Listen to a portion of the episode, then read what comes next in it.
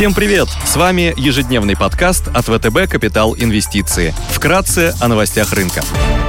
Глобальные рынки. Внешний фон с утра умеренно негативный. Фьючерсы на S&P в небольшом минусе, минус 0,2%. Европа в плюсе, плюс 0,1%. Развивающиеся рынки снижаются, минус 0,9%. Китай продолжает корректироваться на фоне замедления экономического роста и новых регулирующих инициатив со стороны правительства. Бренд реагирует на эскалацию политического кризиса в Афганистане и захват власти запрещенной в России террористической организации «Талибан». Баррель стоит меньше 70 долларов, унция золота торгуется по 1787 долларов. Доходность по десятилетним гособлигациям США стабилизировалась на уровне 1,25%. Сегодня в США выйдут данные по объемам промпроизводства и розничным продажам за июль. Пройдет выступление председателя ФРС Джерома Пауэлла. В еврозоне будет опубликована предварительная оценка ВВП за второй квартал 2021 года. Корпоративные новости. Квартальные данные опубликуют Озон, Норникель и Черкизово. Среди крупнейших иностранных эмитентов сегодня отчитываются Walmart и Home Depot.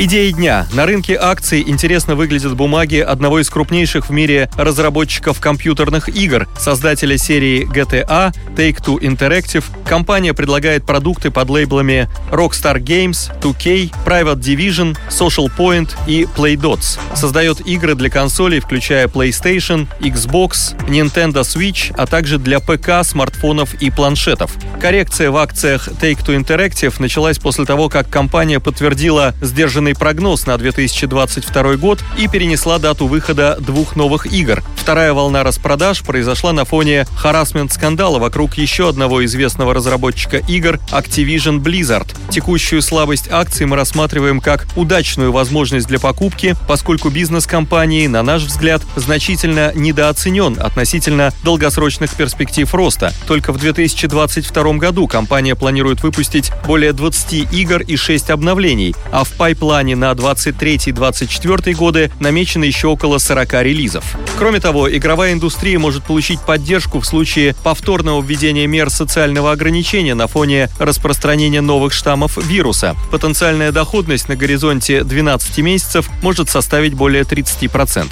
Частная лизинговая компания Европлан с рейтингом 2B от Fitch и A+RU от Акра планирует провести сбор заявок на десятилетние рублевые облигации с офертой через 3,5 2,5 года. Ориентир доходности составляет не более 225 базисных пунктов, кривой ОФЗ на сроки 3,5 года, что эквивалентно 9,8% годовых. В обращении у Европлан находятся 8 выпусков облигаций. Заявленный индикативный ориентир доходности предполагает премию около 80 базисных пунктов к торгуемому трехлетнему выпуску серии БО-05. Вертикально интегрированный агропромышленный холдинг «Мираторг» планирует разместить трехлетние рублевые облигации с индикативным ориентиром ставки купона не выше 8,60%, что соответствует доходности 8,78% годовых. В настоящее время в обращении находится один выпуск облигаций компании на 5 миллиардов рублей с погашением 24 августа текущего года.